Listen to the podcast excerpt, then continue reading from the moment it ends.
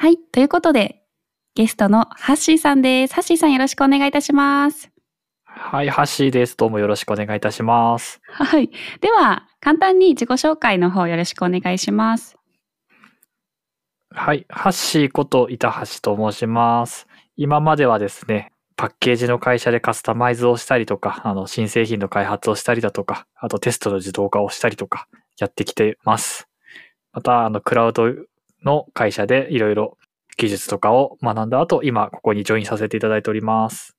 はい。D ノードでは今どんな役割で動いていらっしゃいますか？今、D ノードでは、えっと、エンジニアのアサインを考えたりだとか、まあ、プロジェクトのサポートであったり、そういったところで活動しております。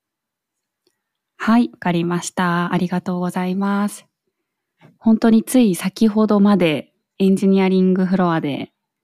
キョンさんと対談をしていて、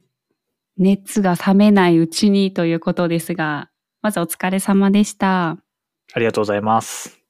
内容としては、板橋さんのこう、ご経験で得意分野のテストについてだったりとか、あとはこう、今もやられてらっしゃると思いますが、プロマネの経験についてだったりとか、かなり、あの、過去のご経験を深くお話しされていたかなという印象を受けました。あとは技術的なお話も、あの、後半すごく盛りだくさんで、私はあの、一部技術の話にはついていけなかったところがありましたが、あっという間の時間ですごく楽しく聞いてしまいました。で、どうでしたか？感想というところをですね、ちょっとお伺いしたいなと思いますが、1時間半、1時間か1時間半ですね、お話をされて、まずはどうでしたか？そうですね。なんか久しぶりにたくさん喋ったっていうのが率直な感想になります。コロナになってなかなか人とですね、1時間半とか喋、喋るっていう機会がなくなってしまったので、こう、1時間半も喋ると、あ、こんなに疲れるんだなっていうのが 今の正直な感想です。まあ、キョンさんもエンジニアなので、あの、いろいろ、まあ、先輩のエンジニアの姿ということで、あ、あったあったとか言ってくれたのが、あ、すごい嬉しいなって思いました。おーお疲れの中、最後、追い打ちをかけるように、このポッドキャストにも出ていただいて、本当にまずはありがとうございます。いえいえ、あの、これが楽しいので、全然また呼んでくださいね。やっぱりこう技術者同士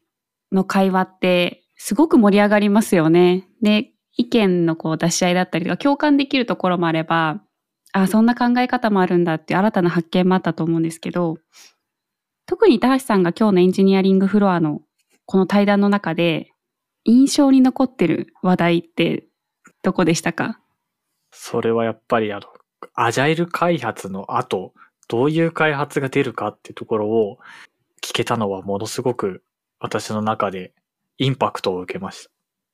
確かにキョンさんといえばもうアジャイルのプロですもんね。そのプロとアジャイルについてをこう熱く語っていたのは確かに私もこう聞いていてワクワクしました。個人的に私が対談を聞いている中で、あ、これ面白いなって思ったことが、板橋さんがこう、おそらくマネジメントをする中で気をつけていることで、こうノーを言わないとか、こう本音を言う大切さとか、指示をするのではなくて、こう並走するプロマネになろうと意識したみたいな、こう板橋さんがマネジメントに対する考え方をいくつか語っていたと思うんですけれども、そこはすごく面白いなというふうに思いまして、改めてここをですね、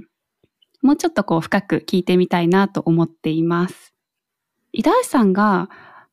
今の D ノードでこうマネジメントされていらっしゃるかと思うんですけれども、今まさに一番気をつけていることとか意識していることとかってありますか？そうですね。やはり本音を言うっていうところはすごく大切にしています。もちろん、あの、公の場で言えないこととかはあるんですけれども、まあそういった時にはうまく DM を使って伝えるようにしています。ああ、チャットで個人的に送ってっていうことですね。実際に行ったその、例えば DM で、えーやり取りをしてとかで、あ、これはうまくいったなっていうこう具体的な例がもしあれば教えていただきたいです。最近うまくいった例はあまり 思い浮かばないんですが、はい。最近のムードとしてメンバーが、あの、DM で褒め合うっていう 謎な文化というか、そういうのができてきて、その後ですね、誰かが、まあグループチャットとかだと、誰かがちょっと弱音を吐いてしまった時とかに、全員が、いや、そんなことないよ。今までこんなことできてたじゃん。いや、すごい助かってるんだよ。とか、なんか言ってもらえたりとか、言ったりとか、言われているのを目撃したっていうところを見ると、なんかそれはすごく、なんか成功した、私が始めたことなのか、そうじゃないのかもわからないですけど、それはすごくうまくいっているな、と思ってます。確かにめちゃくちゃいいですね。人事の私の観点からも、こうすごくいい会社の雰囲気とか文化みたいなところがこうできているのかなと思います。D ノードって今フルリモートワークで今後もフルリモートが続いていくと思うんですけれども、その中でこううまくあのチャットでコミュニケーションを取ったりっていうことができている状況なんですかね、今。そうですね。非常に、あの、皆様フランクで自分を発信するっていうところはうまいと思ってます。なかなかフルリモートだと、あの、隣に席があるわけじゃないので、気さくに喋れないっていうのが、ちょっとネックなんですが、まあ発信することによって、あの人こんな人なんだとかが結構みんなに伝わっているかなと思います。確かにフルリモートだとやっぱりちょっと難しいところもありますよね。こうメンバーのマネジメントっていう観点で今後こんなことをやっていきたいみたいな展望とか意気込みみたいなのがあればぜひ教えてください。はい。私はプロジェクトマネジメントっていう言葉自体をなくしたいと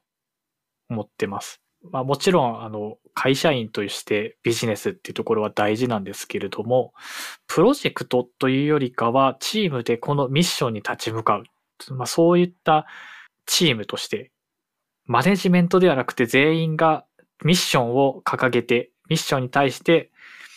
取り組む。もうマネージャーなんていらないっていうふうにしていきたいと私は思ってます。おー、なんか結構深いですね、それは。板橋さんっぽさがすごい出てるなと思いました。あとは板橋さんがこう、上位者と関わる中で、過去にこう怒られた話とかもですね、エンジニアリングフロアの中で出ていたと思いますが、今、その辺ってどうですか？上位者の方とのこうコミュニケーションだったりとか、関わりっていうところで、えーうまくいっていること、もしくはこう、また別にこう失敗してしまったこととかがあれば教えてほしいです。そうですね。えっと、本音を言うってところは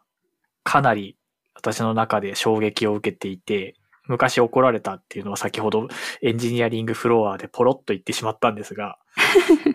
まあそれをきっかけにですね、本音と建前、まあ本音が8、建前2ぐらいになったかなって思ってますが、まあそれをうまく使っているので、えっ、と、まあ、いわゆる上位職者の方とは、まあ結構忌憚なく話をできているかなと思います。ただ失敗したなって思うことも結構ありまして、まあ我々には我々の正義があり、上位職者の人には上位職者の正義がありと。で、それに対して、あの、下から本音を上げてしまったばっかりに、口論になってしまう。まあ、熱く議論が白熱してしまうなんてことは、最近ちょっとあったんで、それはうまくた、あの、建前とかが使えなかったんだなと。反省はしているものの、まあでもこちらの意図を理解してくれたっていうところは、やはり、あの、本音で喋ったからこそ伝わったのかなと。それが最近の失敗になりますかね。赤裸々にありがとうございます。そうですね。今聞いていて思ったのが、あの、板橋さんもマネジメントをすることもあれば、されることもあると思いますが、どの立場の人とも、なんでしょう、フラットに意見を言えたりとか、そういう環境がまずあるんだなっていうのをすごく感じました。ありがとうございます。ということで、エンジニアリングフロアの本編の方はですね、もっともっとこう、板橋さんの人となりが分かったりとか、あの、経験っていうところが分かるかと思いますので、ぜひ皆さんですね、エンジニアリングフロア聞いていただければなと思います。井橋さん、これからエンジニアリングフロアを聞く皆さんに、ぜひこんなところをですね、よく注目して聞いてほしいとか、あの、宣伝があれば最後にお願いします。はい。いわゆる音声だけでラジオ感覚で聞けるっていうので、あの皆様作業の合間とか音楽聴くのも十分効果が出せると思うんですが、新しい知識を得るためにも、ぜひエンジニアリングで垂れ流しとかでもですね、やると面白いことが聞けると思います。皆さんぜひ注目してください。はい。ありがとうございます。では本日のゲスト、ハッシーさんでした。ハッシーさんどうもお疲れの中ありがとうございました。ありがとうございました。はい。では、最後に、新人エンジニアにおすすめをする書籍2022というものをご紹介したいと思います。4月、新入社員の方が、えー、様々な会社に入っていらっしゃるのではないでしょうか。残念ながら d ノードはですね、まだ新卒採用を行っていないんですが、えー、サイバーエージェントさんが2022年の入社の新卒のエンジニアの方向けに、こうおすすめする書籍というものをですね、ブログで書いていましたので、D ノードのメンバーからもですね、ぜひ、あの、おすすめの書籍何かないかなと思いまして、調査をしてまいりました。サイバーエージェントさんの、えー、記事もぜひ見ていただきながら、えー、弊社のですね、エンジニアが考えるおすすめの一冊というのも皆さんにご紹介をしたいと思いますので、ぜひ見比べていただければと思います。すべて詳細は概要欄に貼っておりますが、えまず書籍の名前だけ4つご紹介をしたいと思います。まず1冊目。体系的に学ぶ安全な Web アプリケーションの作り方。2冊目。リーダブルコード。より良いコードを書くためのシンプルで実践的なテクニック。3冊目。テスト駆動開発。4冊目。Web エンジニアが知っておきたいインフラの基本。以上、この4冊をぜひ皆さんにお勧めをしたいと思います。D ノードのエンジニアが実際に読んだ感想を踏まえてですね、えこれは役に立つだろうということで、えー、すごくおすすめということで、えー、アンケートを取って聞いてきました。で、インフラの基礎的なところから、え、アプリの開発、あとはそのテストについてですね、幅広く網羅されている4冊になっていますので、ぜひこちらも皆さんチェックしてみてください。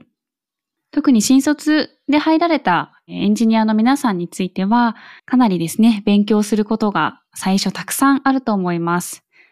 最初だけではないですね。エンジニアという職種はもう常に勉強だと思いますが、自分に合ったですね、本なども探していただいて、楽しく技術を学ぶことができればすごく素敵だなと思います。概要欄に詳細貼っておきますので、ぜひ皆さん確認お願いいたします。はい。ということで、本日4本立て、たっぷりな内容でしたが、宮越さん今日もありがとうございました。はい。ありがとうございました。はい。どうでしたか？何か今日のプログラムの中で気になるもの、深掘りしたいものとかありますか？えっ、ー、と、新人エンジニアにお勧めする一冊、D ノードの方々にもお聞きしていただいてありがとうございます。はい。宮越さんは普段本とか読みますか、はい、えー、読みますが、あんまり技術系の本は読まないので、これを機にちょっと読み始めたいなと思いました。おそうですね。新卒の皆さんに向けた簡単な内容なので、今日の4冊とかは、私たちのような非テック人材の人間もですね、読みやすいかもしれないですね。あとはこうビジネス書とかのおすすめも実は D ノードのエンジニアから出てきましたので、えー、またそれはですね、聞きたいですね。そうですよね。ぜひ別の機会に、ポッドキャストでお話できればと思います。宮越さんには、あの、後でこっそりお話をしておきます。ありがとうございます。はい。そんなところで本日もお時間が迫ってまいりました。皆さん今日も聞いていただいてどうもありがとうございます。ありがとうございます。では最後に改めて、えー D ノードではエンジニア採用を積極的に行っています。採用に関する情報はこのポッドキャストのショーノートもしくは D ノードのランディングページ URL は dnode.cloud をぜひご覧ください。ということで宮越さん今日もどうもありがとうございました。はい、ありがとうございました。